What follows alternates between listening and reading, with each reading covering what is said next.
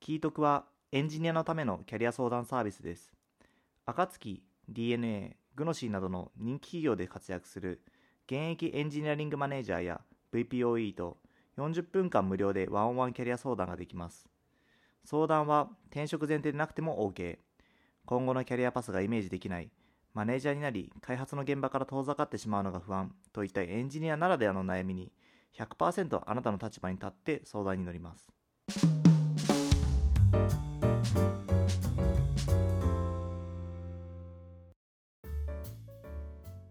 EM.FM はエンジニアリングマネージャーによるエンジニアリングマネージャーのためのポッドキャストです。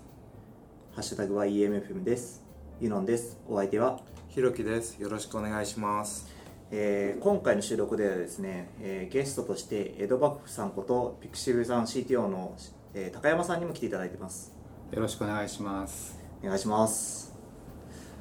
今回、まあ、あの高山さんに来ていただいた経緯をちょっとお話そうですね。なんか結構組織的な話とかエンジニアリングマネージメントの話について結構なんか年末ぐらいからものすごい勢いで発信を続けているのを見てこれはもういろいろ聞いてみないとななんかもう言いたいことに溢れてるんだろうっていうこうイメージがあってお声かけしたという次第です。そうですね。あの僕自身えっ、とまあ CTO としてえっ、としまあ CTO になったのは2年前なんですけど、ちょっとまあ役割の変化というのがありまして、でそれでもってえっ、とまあ組織のリファクタリングちょうどあのエンジニアリング組織論への入門の、えー招待のテーマだと思うんですけど、それを考え始めた時にえっ、とまあこう思考がすごく溢れてきてですね こうこういうふうにしていくべきだっていうのをこう考えてるうちにこう出てくるものなんですけど、まあ、現状の組織とその未来像の差分をこうアアウトプットしているっていうそういう感じですね、もともと福岡かなんかのチームの立ち上げとかされてましたよね。そうですねあの1年ぐらいですねこの、えー、と前の9月まで、えー、と福岡オフィスの立ち上げっていうのをやってで、まあ、戻ってきてその、まあ、全体の、えー、とマネジメントといいますか、えー、と組織設計とシステム設計をやることになってあの今に至るっていうところですね。なるほど。なんかこう結構なんだろうなあのテンション高くバーッとこうインターネットに発信してるじゃないですか、はい。これってなんかそのどういう思いで始められたというか。はい。えっとですねえっと CTO ナイトデーっていうイベントが、まあ、招待制のイベントが、うん。えっと毎年2回あるんですけどその場でですねえっと今の DMM の CTO の松本さんがあの、えっと CTO としての発信とか、えっとその社内の、えーネットワーク作りとかそういう話をしててですね、えーであのまあ自分もまあそういう自分の思いっていうのを発信していった方がいいんだっていうのを、うんうん。あの学んだことですね。なるほどなるほど。あむしろこうネットを経由して、まあ、そのメンバーとか周りの人にこう、まあ、知ってもらおうみたいな、はいそうですね。なんであれはまあ自分へのコミットメントというかあ。こうやっていくぞっていう。素晴らしい結構普段からもうそういうあのメンバーにこう話したりもしてるんですか？あの僕はあのあのツイッターとかで観測はしている限りはすごいされてますけど。はいそうですね。えっ、とえっ、とワンワンとか、えーまあ、やったりもするんですけどえっ、とえっ、とちょっと今の僕たちの組織はえっ、と僕が、えー、と直で、えー、と定例ミーティングをするメンバーっていうのはすごい限られてて、えーで必然的にワンオンワンとかもその人たちだけになっちゃうっていうのがあってえっ、となんで、えーこのインターネットを経由して発信したりとかえーとまあ、いろんな社内の場所で発信したりとかそういう、まあ、ありとあらゆる手を使って自分の マインドを、うん。あのみんなにシェアしていくっていうそういうことをやってますね。結構 EMFM を聞いていただいてる感じをひしひしと。そうですねあの確か直近の1回か2回だけは聞いてなくて他は全部聞いているはずです。ありがとうございます。ありがとうございます。そうですねあの今回の話もあのこう高山さんが普段からこう発信されてるということとあとまああのポロッとこう EMF 出たいなみたいなことをおっしゃってたのでおこれは？って言って。だからもうリスナーに伝えたい話したいことをいただければ。はい。ぜひよろしくお願いします。濃密な濃密なはい。エピソード2つとアフそうターショーですねそうですね、はい、じゃあまず何から話していきましょうか？なんか最近じゃああすみません、はいこれいいですか？あの一番上のえっ、と EMFM によってエンジニアリングマネージャーの風向きが変わった話を ちょっとちょっとお二人も あの実感あるんじゃないかなと思うんで聞いてみたいなと。そうですね。まあこのなんかここはどちらかというと僕の認識ではあの EMFM によって変わったというよりも、まあ、EMFM がそれのこう追い風になったという認識だなと思っていて多分あの僕の観測している限りは2016年か2017年ぐらいから、まあ、ちょこちょことその流れは来てはいたんですけれどなんかどちらかというとこう単発で終わっていたっていう感じがあってでその後、まあ去年のそのひろきさんの本であったりとか改善ジャーニーの本であったりとか、まあ、あのいろいろな本が出ていく中で、えーちょうどその去年の10月にエンジニアリングマネージャーミートアップが開催されてそこでそこでもまだ30人か40人ぐらいしか参加者いなかったんですけどそこからどんどん火がついていってあのエンジニアリングマネージャーのためのキャリアパスみたいな本が出て、ん。さらに追い風になってみたいでこのポッドキャストもあってみたいな流れになったのかなと思いますね。そうですねまああのでも考えてみるとエンジニアの人と言われてる、まあ、ソフトウェアエンジニアの人っていうのが、まあ、何十万人かいるとしてその10人1人ぐらいは何らかマネジメントを受けなきゃいけないわけですと。そう考えるとそのピラミッドの構造からすればあのまあ結構な人数1万人以上いるはずなんですよね。エンジニアリングマネージャー。の役割をしてる人が。で、えーそういう人まあい1万再生してないので 1エピソードあたりまだ。だからまだもうちょっとあのーなんだろう広げていかなきゃいけないのかなとは思ってますね。はい。なるほど。僕もあの EM ミートアップに参加させていただいたんですけど確か200人とかあの参加されてましたよね、いやすごいなという最初30人とかから始まって。そうですねなんかあの多分あのこうツイッターとかでとか話してたりとか、えーとまあ、その EM ミートアップで話してたりとかでで見てる限りではあの、まあ、自分が EM であるっていうふうに認識をしてる人が大体8割ぐらいいて、えーで残りの2割があ自分がやってたことは EM だったんだって気づいたっていうのがあるなと思っててだからまあ潜在層と顕在層がいるなっていうふうに思ってますね。あの確かこの EM.FM の第1回だったと思うんですけど、えっ、とまあえー、とその同じ悩みを抱えているというかそういう人たちにこう勇気を与えたいみたいなそういう話があって僕もあれに結構影響されてあの、まあ、自分がやってることをこう自分自社内だけに閉じちゃってることなんじゃないかというかモバイルスキルじゃないんじゃないかみたいなこう思いもまあなきにしもあらずだったんですけれども、まあ、どんどん発信していくことであのなんだろうなうちではこうやってるよとか、あこれ同じあのことを思ってたとかそういうふうに言ってくれる人がいて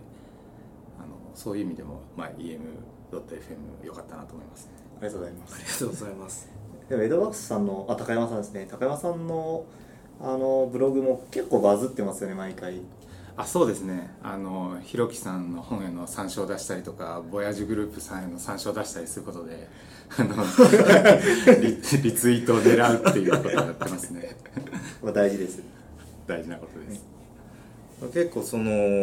えーそのマネージャーについて、まあ、そのより長期的な視点での意思決定みたいなことをその持ってる、まあ、視座を持ってる人っていうのを、えー力として押していきたいみたいなことを結構高山さんが記事でおっしゃられてるのを見てなんかそのあたりの思いっていうのを聞きたいなと思って。あそうですね。そのそれこそ EM ミートアップに出させてもらった時になんだかんだで辛いよねっていうお話が結構あったんですけど辛いのってなんでなのかなというふうに思ってでうんとこう次々来るその仕事をこなさなければいけないっていうふうに思っている人が多いんじゃないかなというふうに思って、で僕のイメージのうんとマネジメントというかその引っ張っていくっていうのってえーとまあ、手元のことに忙しくしていっては、えーとそのまあ、本質的な課題解決につながっていかないんじゃないかっていうのがあってもっとその長期的なスパンで本質的な課題解決とは何かっていうのを見極めてそれをまあ実践していく実装に落としていくっていう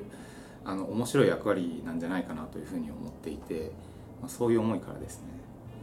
そうですねその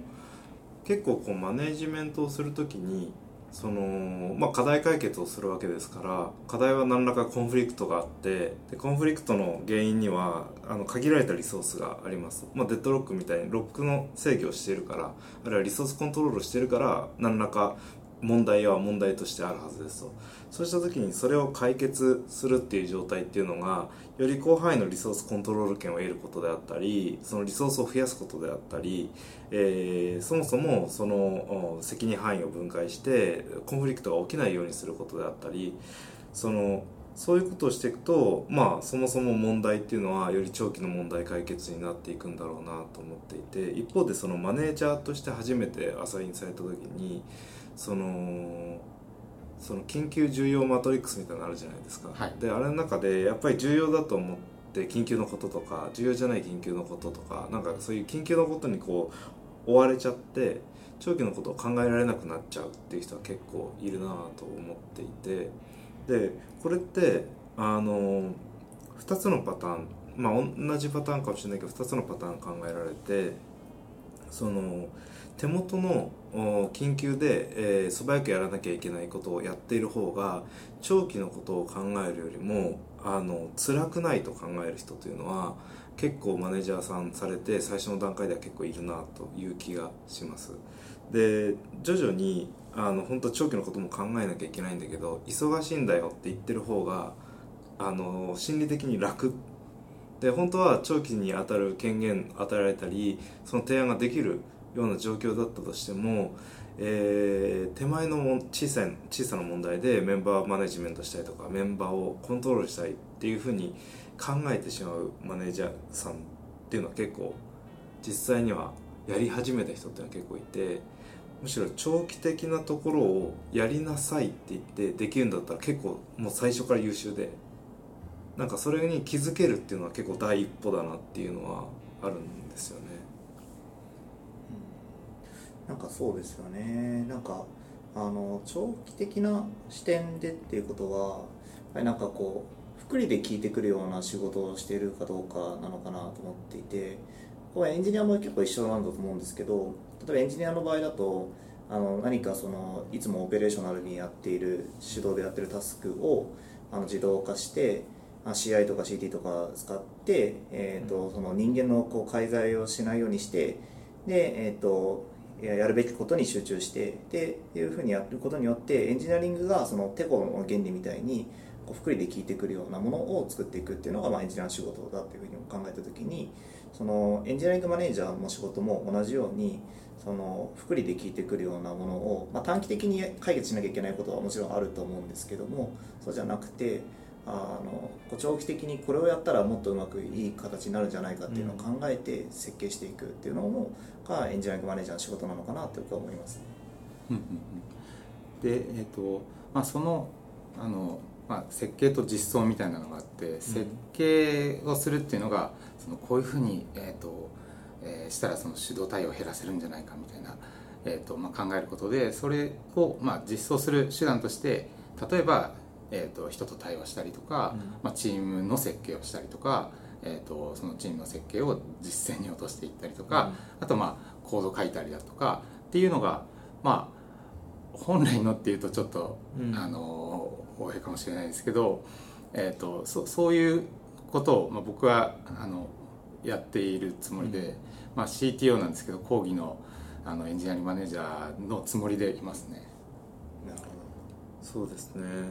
結構そうなんですよね。あの僕がポイントとしてこう思ったのはその僕自身、えー、そういう長期とかあより本質的なとか福利で聞いてくるそれぞれの表現あったと思うんですけどこういう仕事をしたいなでしてる方が、まあ、アドレナリン出るしハッピーだなっていう感覚っていうのはものすごくあっったんですけどその実はこのコンセプチュアルな思考を働かせるっていうことも、えー不確実性に向き合うことであって、えー多くの場合それを最初にやってアドレナリンが出る状態にするにはかなり脳を焼き切るというかそっちに対してのうんアドレナリンがバーッと出る状況を作らないと実はその、えー目線が下がってしまうし手元の話をしてしまうというのはすごくあるんだろうなと思っていてその辛い理由っていうのが手元のことだけをやっているからなのかなっていうのは実はもうちょっとこうあるんじゃないかなっていうのは思ってますね。なんかあの僕のこうちょっとしたこう今思ったのはうん不確実性に向き合うことそのものも結構僕の中では辛いつ僕の一つ辛い辛いですよ。うんことなのかなと思いますけど、まあ、それがこう短期的な辛さなのか長期的な辛さなのかみたいな話、あ長期的というか継続的な辛さなのかみたいなところなのかもしれないですね。なんかその当たり前の感覚をアップデートするとそのなんだろう今まで、えー不確実性に向き合ってる要素だったものとかをのその脳の回路を結構焼き切れる部分があるんだろうなと思っててだからその自分の本能とかに対しての自覚ってすごく重要だなって思ってるんですね。例えばその僕学生時代からその本にお金を使うことに対してえーそのお金使ってるからもったいないと思う感覚とか値段を見て買うっていうことを一切もうやらないようにしようと。それでその必要だったらもう図書館使うでも何でもいいし何でもいいんだけど本を読むこととかに対しての、えっとリスクとか費用対みたいなことをその考えないようにしようっていうことをこう熱心に熱心にこう自己洗脳してたんですよ。で社会人になっても社会人の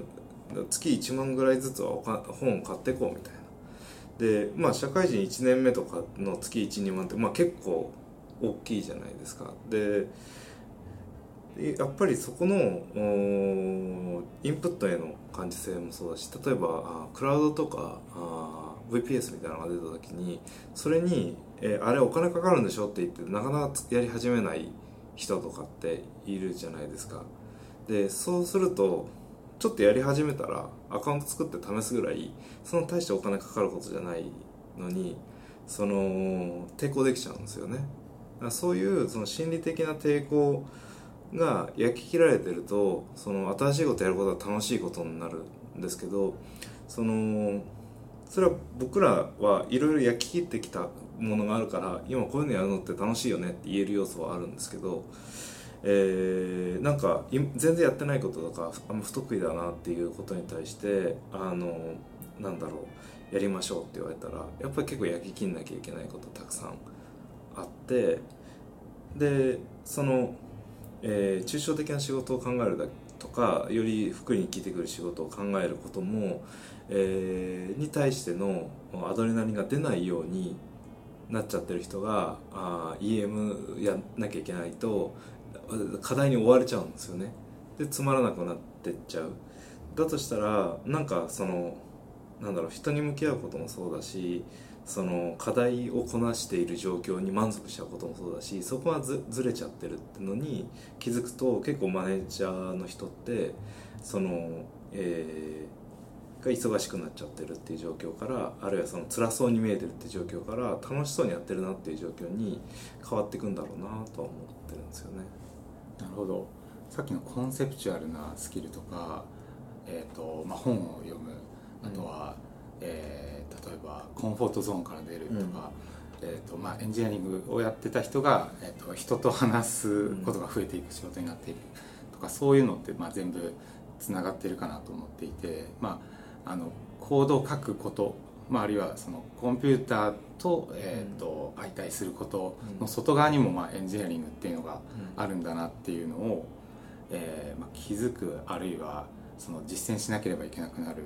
えー、とそういうところの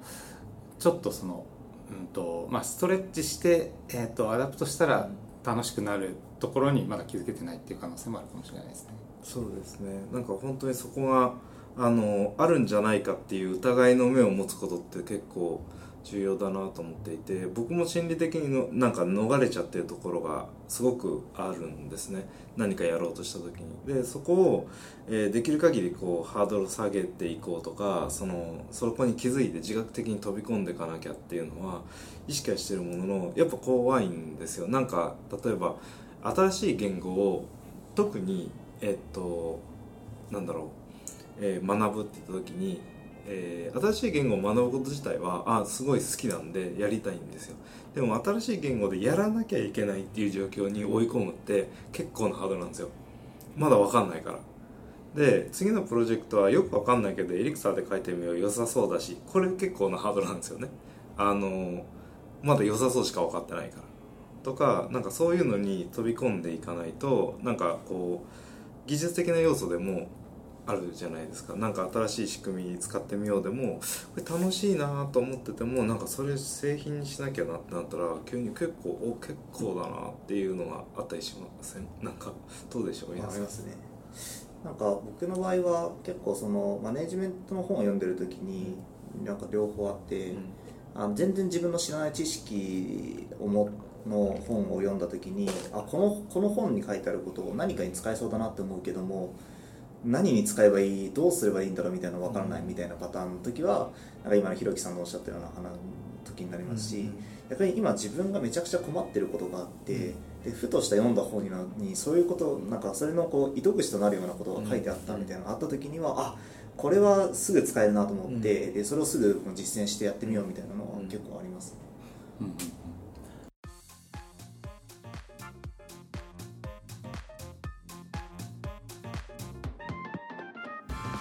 うん EM.FM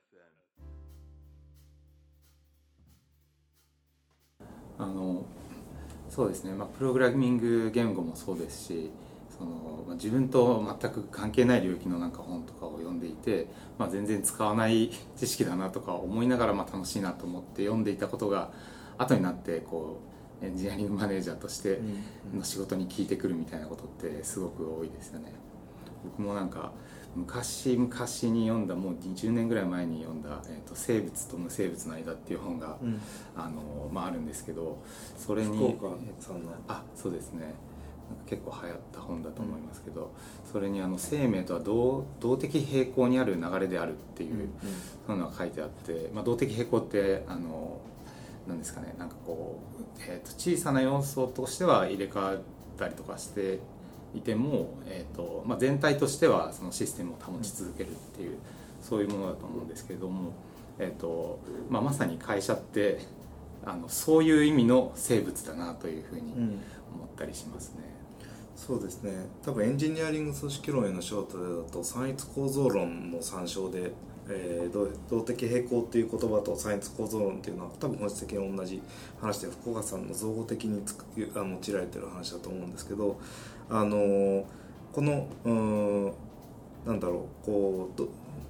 結局そのある組織、えー秩序構造が維持されるのにエネルギーが投入されて、えーそのエネルギーが投入されたエネルギーに対して秩序ができてさらにそれが熱として発散されたりするっていうような、えー、と一連の流れの中が、まあ、生命であると。でそれで同一性が保たれているこの現象みたいなことを、えー実は生命と言うんだよねみたいなことがあの生物と無生物の間のお話で、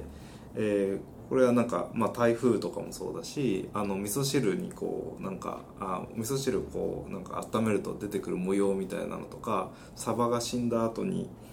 あの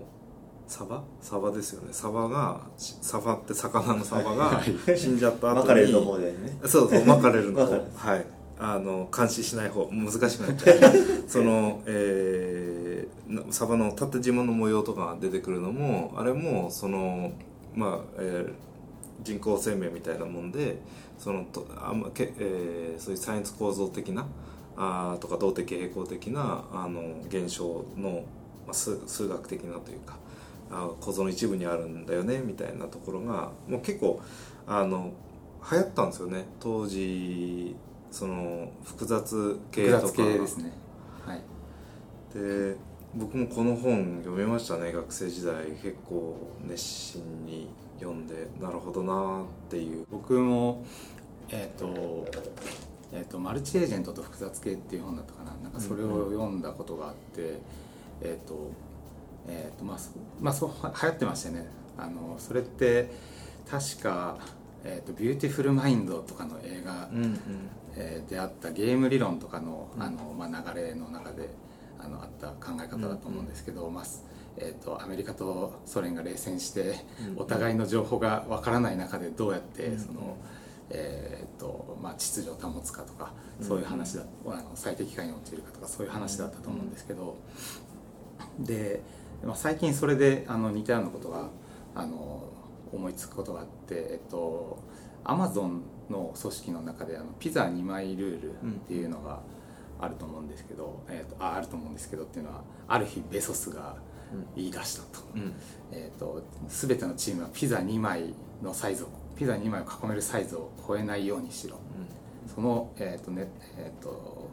えーチーム間の通信は全部、えー、と API を通してしか認めないっていう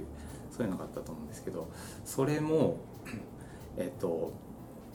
えっ、と、まあ、チーム間の、えー、と通信を、まあ、API にすることがえっ、と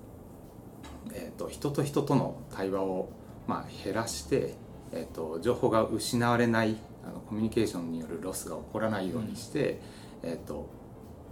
えっ、と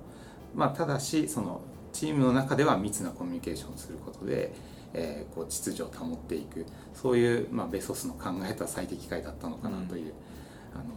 複雑系問題を彼の頭の中で解いたのかどうかは分からないですけど、うん。あの同じような思考でそこに至ったんじゃないかなというふうに思いますね。そのピザ2枚チームっていうのがすごくうんと,、えー、と最近は引っかかっていて、うん。あというのは面白いと思っていて、えーとまあ、チームがどんどん大きくなればなるほど、まあ、人を増やしても、えー、とスケールしないっていううん。えー人を例えば1.5倍にしても出るアウトプットは1.2倍ぐらいにしかならないとかっていうことが起こっていくと思うんですけど、まあ、ひ人の、えーとまあ、つながりってすごく、えーまあ、密結合で、えー、と人数が増えたらその密結合なところにあの、まあ、入っていかないといけないっていう知らないといけないことが多いっていう、そういうことがあってそれの、まあ、限界値があのピザ2枚チーム、まあ、大体6人から8人ぐらいなのかなっていうふうに最近は思ってますね。昔あの、えっと、集団の英知と、えー狂気っていう、うん。うんあの去年の7月ぐらいにあの流行ったネットワークのあのネットワーク理論を使ったそのどうやってこう変化を起こしていくかっていうのをシミュレーションできるサイトがあったんですけどもあのそれにも、まあ、あのからも学べること同じようなことを学べることがあって人が多ければ多いほどそのえっと、連結する人が多くなるので、えっと、なんでしょうね。1人3人しかいない場合は、えっと、自分と他の人2人なので、えっと、2人とあ自分1人が何かを変えた時に2人に伝播するのには 50%50% で物が伝わっていく。4人だった場合は、えっと、3人なので33%ずつ伝わっていくっていうのがあって、でその人たちが何か敷地例えば、えっと周り周囲の人がえー30%以上そうやって言ってたら自分もそう思い込むみたいなのをこうシミュレーションできることができるようになっていてでその敷地を超えるかどうかっていうのはつまり周囲の人自分に対して割合的に多いかどうかっていうので変わるっていうことなんですね。つまりこれどういうことかっていうと人が多ければ多いほどあの周りにいる人が多くなるのでん例えば10人と100人だった場合は10倍のその人がこう同じように考えてるかどうかによって自分もそれをやるべきかどうかっていうのをこう意思決定するっていうのが変わってくるのでまあ人数が多くなるっていうのはそれだけこう何でしょう何か変革を起こそうと思った時に難しくなるっていうのがあるっていうのがこれのサイトで分かります。なるほど。それであの まああの組織のリファクタリングっていうあのところなんですけどあのまあえっ、と一つのソフトウェアを例えば、まあ、30人とかで開発していた、あのまあ、時代もあると思うんですけど、えっとまあ、それってやっぱりそのコミュニケーションパスの多さとか、えっとさっき言ったその何かを変えようと思った時にこう伝播しないといけない、えー人数の多さとかそういうので、えーとまあえーとまあ、限界に来てるんじゃないかっていうのが、まあ、ベーソスにしろ、えーとまあ、シリコンバレーとかでこう築かれた、あの時代があったんだと思いますね。それあすみません。ねでそれで、えっ、とえっ、とそのソフトウェアを開発者、えっとソフトウェアエンジニアだけじゃなくて、うん。えっ、とその課題に向き合う、えーチーム全体としてつまりプロダクトマネージャーとかデザイナーとかそういうチーム全体として、えっとそのコミュニケーションのあの、えっとまあ、人数を少なくしてチームを小さくして、えっとえーいった方がその、えっとそのソフトウェアの複雑さだけではなくて、えっとまあ、人間のコミュニケーションパスの複雑さという意味でも、うん。えっとえー、と簡単になって、えー、と良いものが生み出せていくよねっていうのがあのアジャイルソフトウェアマニフェストだったんだなという、あの考え方に至りましたね。なるほど。なんかあの僕がそういうその組織における、えー、ツービザルールというか小さい完全なチームで、えー問題解決をしてそこを強調していくっていう考え方に最初に、まあ、至っていく過程。それこそその、まあ、ベゾスの話っていうのがの、えーことについてなんかあの文章が結構バーッとあの Google の人かなんかがあの Amazon から Google に行った人が Google にはそういうのはないっていう話をあの書いたクオーラかなんかの記事があってそれをうちのチームの人が翻訳して増田に書いたっていうことがあったんですけどあのそういうあの、えー時に思っていたのがあの同時に僕はロックフリーアルゴリズムとかウェイトフリーアルゴリズムを検証していてそのそのアルゴリズムの腰となることを考えていた時にどうやったらあ一番、えー高速に、えー物事が動作するのかっていう仕組みを考えていましたと、えーロックが減れば減るほどあの並行開発ができるようになる。でこの並行並行で、えーなんかあ並列性を上げるっていうことについて考える意味では人間の並列性を上げるっていうことと同じだっていうふうになって結果的にどういうふうに協調を作らなきゃいけないのかっていうことに思い至りましたと。でその時に、えー単純に分解するだけでは、えー、と分解できる分解すると速くなるっていうことは非常に重要な点で同時に、えー分解するだけでは、えー、とそのニーズがあの衝突する場所にはその必ず、えー複数のニーズができてしまうと、えーなのでそれを解決するためにはあ一つのチームがそれをやり続けるこ、えー時にまあボトルネックになってしまう。みたいなことがあってどのように分解するのかっていう理論になっていくなっていうことを考えてそれってほぼ設計私は何を設計してるんだろうっていうことを考えたんですね。システムを設計してるのか組織を設計してるのかっていうのが徐々にその人間活動のロックを減らしていくロックフリーにしていくっていう活動とシステムをロックフリーにしていくっていうことが、まあ、ほぼ同じものになった時にあやっていたのはその両方がシステムだったんだっていうことに気づくようになってきてそれをどうにかするためにはあのチームの中にはこういう人がいなきゃいけないし、えーその設計はこうされなきゃいけないしじゃあビジネスにおいてそれはどんなタイミングで分割されてくるんだろうっていうのを考えた時に、えーどこに何が来るかある程度読めるタイミングなんてものが一体ありあり得るのかと。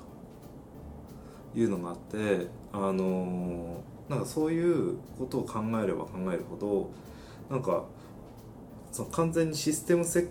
計アーキテクチャ設計をしてる脳で人がの動きを捉えなきゃいけないという感覚に満ち満ちてきてだか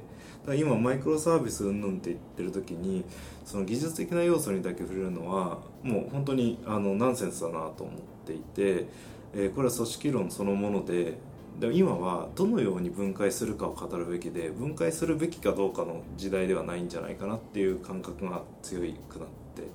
いますね。人数を増やした時に、えー2倍に増やしたら 2, 2倍のアウトプットが出るようにするにはそのまあ上位の設計、うん。組織設計とシステム設計あのコンピューターのシステムの方の設計が必要になってきてでそれをえーとまあ、それを考えてるとその、えーアムダールの法則とか出てきたりとか、えー、と例えばそうですね。なんか CPU の一時キャッシュが何、えーマイクロセカンドで、えー、とメモリは何ミリセカンドであのハードディスクはとかっていうところの延長線上にあ人と人とのコミュニケーションのレーテンシーってこのぐらいでそのチーム間のレーテンシーってこのぐらいでっていうのがあのつながってくるんですよね。そうなんですよね。なんで今その僕が開発チームの成熟度みたいなところとかと、まあ、ビジネスとの効率性みたいなのを考えた時にあの一つの指標としてそのえー D スラ D スラ D っていう指標があるんじゃないかと思ってますと。DDD という指標。それは何かというと Deploys per day per developers っていう指標があるんじゃないかと思っていて1日にあたり何デプロイされているかを、えーエンジニア数で割ったもの。っていう数字っていうのが0.1を超える企業と超えない企業っていうのはきっと存在していてそのアマゾンとかだったら1時間に2万回ぐらいデプロイされてるみたいないろんなサービスがっていう状況になってたり、えー調べると大体その1チームあたりその、えーのデプロイ回数デプロイメントの回数っていうのを、えっとまあ、システムが大きくなって人数が関わって取引コストが大きくなっていけばなっていくほどそのその数字が悪化していく。んだけれどもサービス分解が済んでいたりするとデプロイ回数っていうのは維持されるあるいはリニアに増えていくってことがあって0.1以上であり続けるっていうのがありますと。でマイクロサービスにしたりなんかうまく分解できてるとその結構高い数字1.6とかあそのあ0.16とかそのぐらいになっていくんだろうなっていうのがあってこの指標結構面白いんじゃないかなっていう。あその指標初めて聞きました、ね、今考えて今っていうか最近考えてることなんでそそれは計測したことはあるんですか？えっと、いろんな会社さんが公開しているあ、まあ、人数とあのデプロイ数、えっと、とかを見ていくと,、えっと前にあのあークックパッドさんの記事かなんかで、えーデプロイ数1日あたりの回数と人数みたいなのやったらえっとなんだ、えー、1日10回ぐらいやっていて、えー60人いるとかそんな感じだったのかな。で、えーフリーさんとかが多分100人近くエンジニアさんいらっしゃると思うんですけど200月に200何十回デプロイしてるみたいなのを1年ぐらい前の記事で見た気がしていてでえっ、とまあ、アマゾンさんのこともそうだし、えっと、GHQ じゃなくて、えっと、GitHub が、えーなんだ、あの、1日に何千回っつったかな。なんかかいそういうのがあって調べると意外とデプロイ回数と開発者人数っていうのが出てきてそれをいろいろこうプロットしていくプロットしていくとその10 10日に1回ぐらいはなんかデプロイしてるとあ1人当たりの差分がデプロイされてるって状況になるためにはあのおそらくそのぐらいの回数の指標になっていくんじゃないかなっていうのをなんか見てて、まあ、ちょっと大々的に聞いてはみたいんですけど。なるほど。うちもあの今度撮ってみます。うちだとちょっとあのコンテンツのコンテンツというかあのプロダクトの性質上難しいところがあるかもなと思っててコンテンツだったらまあなんかできるかもしれないけども、コードのデプロイとかだとちょっとまあ難しいところがあるかもなっていうのはちょっと思いましたけど確かにそれは面白い指標ですねあのデプロイもそうですしあの PDCA の回数というか、そのうんとまあこどこを PDCA というのかは、うん。あの議論の余地はありますけど、まあ、仮説を検証した回数っていうのが、うん。えっと組織の強さになるとしたらあの、えっとそういう、えーなんですかね、えっとまあ、それをどういうふうに高めていくかで、えっとまあ、あるいはそれをどういうふうに正確なものにしていくかっていうのが、えーまあ、今後の、えー、と企業にまあ求められることですし、まあ、それに気づいた、えー、とシリコンバレーの会社とか中国の会社があの、まあ、すごくあの業績を出してるんだなっていうのは最近こう、えー、とコンウェイの法則とかをこう、頭に思い浮かべながらいろんな会社の、まあ、公開している情報とかを見てあこの組織絶対こういうふうになっているなとかそういうのを考えていると見えてきますね。そうですね結構そのやっぱりエンジニア1000人いるとか2000人いる1万人いるっていう状況にでどんなものをどんなふうに作ってるのかっていうのをイメージするって結構重要でそのそうするとなんかその、うんスペシャリストもそれを前提に物事を開発していかなきゃいけない部分っていうのが出てきて自分たちの持っている資源のうち何から何に転用しやすいのかっていうのがあると思うんですね。えー、溢れてるエンジニアのうちそのフロントに関してめっちゃ強いエンジニアがいるんだけどそのその人たちが機械学習できるようになったらっていうので、まあ、そっちにシフトしていくためにはある程度イージーに機械学習の文脈であのフロントが書ける人みたいになったりとか前にその話したのはアプリあのサーバーサイドアプリケーションを書くような文脈で、えー、フロントエンドのコーディングができるようになったら、えー、っとフロントエンド系のエンジニアに大量転用できるじゃないみたいになったらじゃあ React とか React Native みたいなものってああいうその、えー、学習コストがサーバーサイドエンジニアにとって比較的安くなりそうなあの手段で、えー、そのフロント化していくみたいなことができると実は強いよねとか。だからそれってスペシャリストが何かあそういうライブラリ使う時にもどんな資源をどんなふうに転用するのかっていう目線がものすごく効いてきてなんかそういうことをあのやるようなふうになると実はそのスペシャリストコースというか、えー、テクノロジーでガンガンなんかしていきたいっていう人も人の動きに注目してアクションしていくといいものができたりするんだろうなとは思いますね。うんうん、あのシステムズ・ティンキングっていう言葉があると思うんですけどあの学問分野があると思うんですけど、うん、えーとまあ、まさにそれで、えーと、あれってその、えー、コンピューターのシステムに限らず、えーと、その世の中にある、えー、いろいろなものをシステムとして扱ってそれの動きを、まあえー、見る学問なんですけど、えーと、そういうその、えー、となんだろうな、えーコンピューターのシステムを扱っていた人はそれにすごく近いところにいるはずなんでそういう考え方ができるはずなんでまあマネージャーに僕は向いているんじゃないかなと思うんですけど、うん、向いてると思いますか？どうですか？僕結構不思議だなと思ってるのがあってその何か文章を書いて、えー、言語化した時にその、えー、ひろきさんはこう言語化する能力が高い。っていうふうに言われたりしますと。で言語化する能力その、えー、抽象的でぼんやりしていたことを言語化する能力が高いですね。って評価していただくことはすごくいいんですけどその枕言葉にエンジニアなのにっていうのはつく時があるんですね。でこれものすごく不思議で僕はエンジソフトウェアエンジニアとしてやっていたことのほとんどが抽象的で曖昧なものを明晰な言語に書き換えるっていうことをしていて、えー、それを、えーと、日本語でたまたまやっただけなので僕のコードを読んでる人も僕の日本語読んでる人も同様に、えー、この明晰に書き下されたその論理的な文章っていうのを見てるはずなんですね。でなんでそういう意味ではその業務の境界線を決めて、えーまあ、あの君に期待していることとやったことを言語化したりとか、えー、そのそれこそ部署を分けてこの部署に課せられた使命とあの部署との使命をどのように連絡するかっていうそのパスの決め方。これってまあエンジニアリングといえばエンジニアリングでそこには、えー、明晰な言語化という要素が携わっていて、えーこのプログラミングそのものみたいなことに対して、えーと、実は不得意な人がエンジニアにも多くて、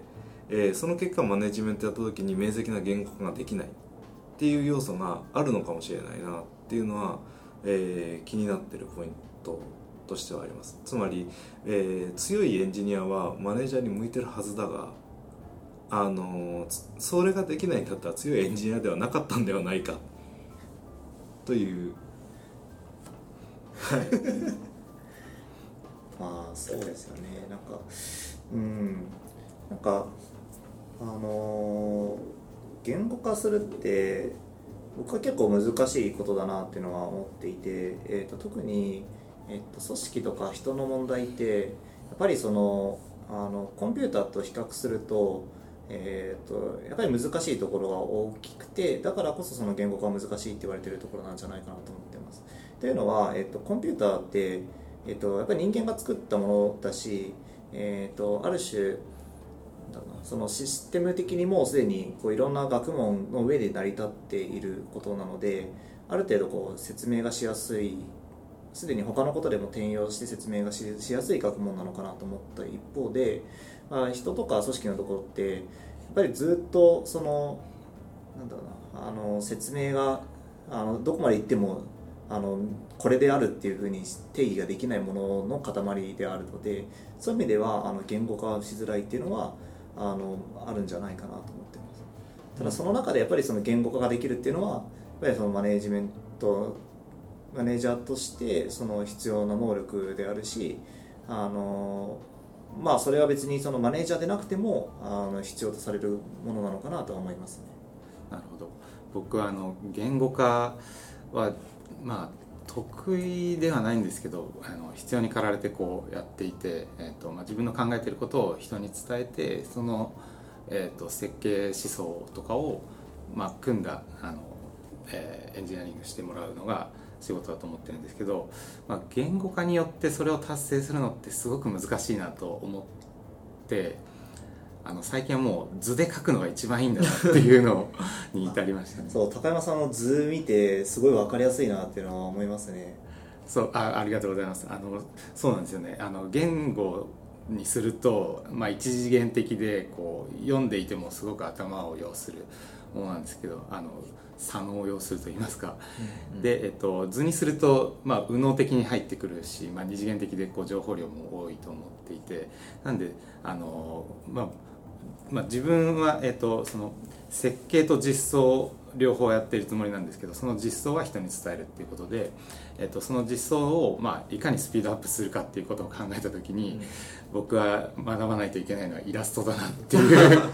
イラストを扱う会社にいながら初めてその考えに至った素晴らしいいい話だな。確か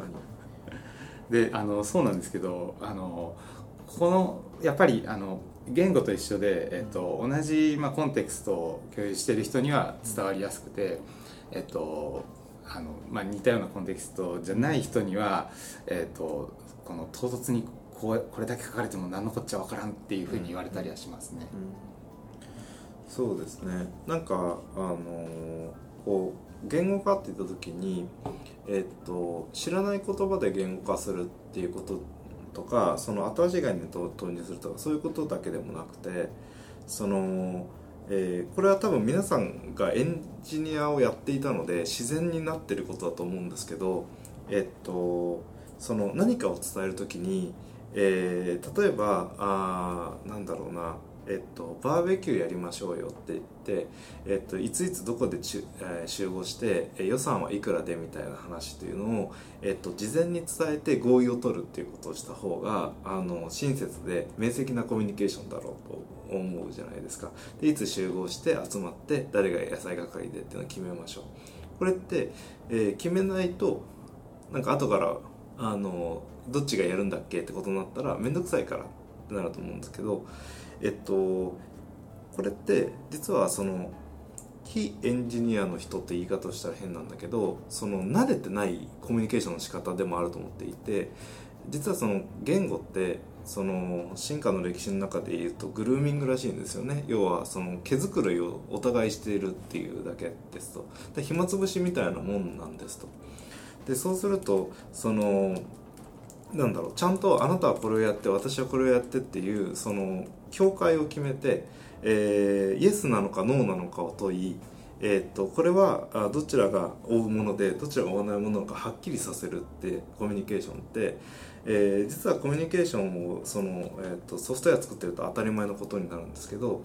当たり前の感覚があるから仕様をこういう感じにするのってどどっちですか？何文字まで書けるんですか？ここはとか。何かけ何ピクセルまでここのあの入力はできるんですか？みたいな話を聞いた時にそんな雰囲気でいいじゃないっていうふうに思っちゃうんですよね。そういうことをやったことない人は。とか多分そういう明晰な言語化をするというアクション自体に慣れているっていうのは結構重要で、えーこれがその抽象概念の説明ってなると確かにイラストとかもそうなんですけどそれは多分すでに高山さんが明晰な言語化の部分が OK でより抽象的な概念を伝えるっていう時にあのイラストの方がいいってなったんだと思うんですよね。逆にイラスト的には伝えられるんだけど明晰な言語化っていうコミュニケーションが取れない人っていうのは結構いて、えー、とそういう人はあの多分そういうマネジメントやりましょうって言った時も結構いろんなことなあなあで八方美人的に、えーどっちともつかない答えをしちゃう、えーこうこういうことした方がいいですか？してもいいししなくてもいいね。ってそういう感じのコミュニケーションあの君が思うようにやってればいいけども給料が上がるとは限らないよみたいな。あのそういうなんかこうふんわりしたコミュニケーションをされて期待値とずれてずれた結果なんかあの人はこう言ってたのにあの僕は評価したいとは思っていたんだけどねとか言って言われて、えーマネージャーの人に僕は評価したいと思ってたんだったら評価してよっていう話になったりとかって、まあ、結構あるんじゃないかなと。なんでちゃんとその、うん、イエスノーをはっきりさせた境界面をしっかり伝えていくっていうコミュニケーションこれはあのーマネジメントにとっては結構重要で実は乗り越えづらい部分だったりもするのかなって気がしてますなんかあの東工大の授業であの授業になった本があってエンジニアエンジニアのためのデザイン思考入門っていう本があるんですけども、この中の本でも例えばこの授業でのそのエンジニアとデザイナーと、まあ、社会人と、えーなのでこうみんなでこうチームを作って仕事仕事というかあるこうワークショップというかタスクをやろうとすると、まあ、そういうなんかこうエンジニアはすごい明晰な言語を使ってデザイナーはやっぱりこう抽象的なことを言ってっていうのをこう話し合っているのがすごい面白いみたいなことが書いてあって結構そういう意味ではあのこのエンジニアエンジニアのためのっていうかこういう書いてありますけど、うん。このデザイン思考入門は今の話とかなり親和性があっていい本だなと思います、あのもうすぐ買います。面白い本でしたねえっとこのエンジニアのためのとかあのなんかあえてこう ターゲットを絞っているやつってあの最近思うのはあの、とエンジニアが分かるあの用語を使って、まあ、書かれているんだなっていうのがあって、あの同じものでも人によって用語が違うってあるじゃないですか。うんうん。えっと、最近あったのは、えっとまあ、うちの社内で、えっとまあ、僕は文化っていう言葉を使うんですけど人によっては文脈って言ったり人によっては価値観って言ったり、あのまあ、その出自によってこう違うとか同じものでもこう学問領域によって別の用語の定義がされているとかってあったりとかして、まあ、それすごいこう面白いことなんですけどあのなんでそのえーとまあ、他の分野のことを学ばないといけないみたいな時に、えー、とその相手が使っている言葉は何なのかっていうのを、まあ、自分の言葉に自分の、えー、と専門分野の言葉に、まあ、翻訳してというか大訳させながらこう解説してくれる本ってあの、まあ、今後需要が出てくるのかなっていうふうに思いました。確かにそうですねなんかそのあと他の分野のあのこの勉強同じ言葉で他の分野の言葉他の分野だと違う言葉になってるものってその他の分野でそのいろんなこう説明があった中のその単語っていうのが出てきて、まあ、この自分のそのエンジニアの部門だと、まあ、この言葉っていうのがあった時にこのそれぞれのなんか学習が両方ともできることによってなんかこう立体的に知識がつなんかついていくなみたいな感覚がありますよね。そうですね最近思ってるのはあの、まあ、やっぱそれこそ他の、えー、と専門分野というか自分が、えー、とチームで仕事している相手の、えーとまあ、言葉をあの学ぶ。えー、と専門分野の、まあ、深いところを身につけるのもまあ大事なんですけど、えーとまあ、相手が話している言葉をちゃんと、あのどういうものなのか定義を理解するとかその話せるようになるっていうのはすごく大事でそれはあのエンジニアでチームで仕事をしていく中でも例えばそうですねあのサーバーサイドの、まあ、本本を読んでみるとかデザインの本を読んでみるとかも大事ですしえっ、とえっ、とまあもうちょっとなんかマネージャーとかになって、えー、と営業サイドと話さないといけない時とかにあの相手の本相手の言葉を、まあ、ピックアップするんだという、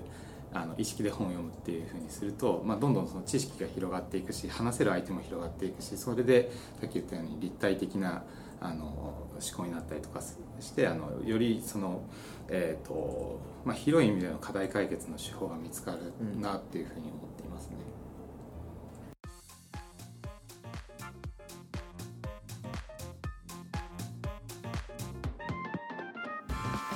EM ト FM さてそろそろいい感じの時間になってきたのでここで一回切ろうかなと思うんですけれどもどうですか？あの今回初めて EMFM のゲストとして参加されて。そうですね。あの話したいことはこれの30倍ぐらいあるんですけれども あの、まあ、無限には話せないんでこれぐらいで、はいわかりましたさて、えーリスナーの方はいかがでしたでしょうか、えー皆さんの声をぜひ我々に届けてください。ご感想こんな話をしてほしい。これってどうなっているの？ここをもっとこうしてほしいなど「ハッシュタグ #EMFM」でつぶやいていただけると幸いです。またゲスト出演したいという方も「ハッシュタグ #EMFM」かユノンフィズひろき大地までご連絡ください。それではありがとうございました。ありがとうございました。ありがとうございました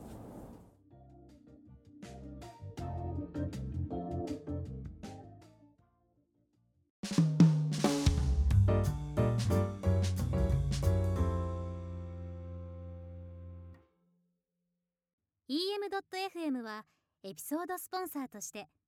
1エピソードにつき1社ご支援いただける企業様を募集しています。